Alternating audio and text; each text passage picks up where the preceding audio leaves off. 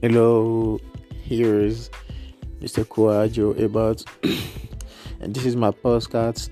This is my podcast about entrepreneurship and marketing, digital marketing agency. Because you know, I'm the CEO and the founder of Trilogy, and this is the podcast I use to connect with uh, people who follow me, my fans, my prospects, my leads, my my clients, and all my community.